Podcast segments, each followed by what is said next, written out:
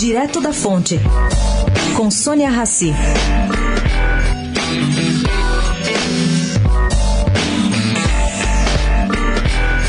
As defesas dos amigos de Temer, que foram alvo da Operação Escala, ainda não tiveram acesso aos pedidos de prisão temporária ou às provas que os embasaram. O ministro Luiz Roberto Barroso só abriu as suas decisões e nada mais. Segundo alguns advogados que acompanham o caso, a praxe é levantar o segredo de justiça, ao menos em parte, sobre os pedidos de prisão e de buscas logo depois que as diligências foram cumpridas. É assim que age, por exemplo, o juiz Sérgio Moro.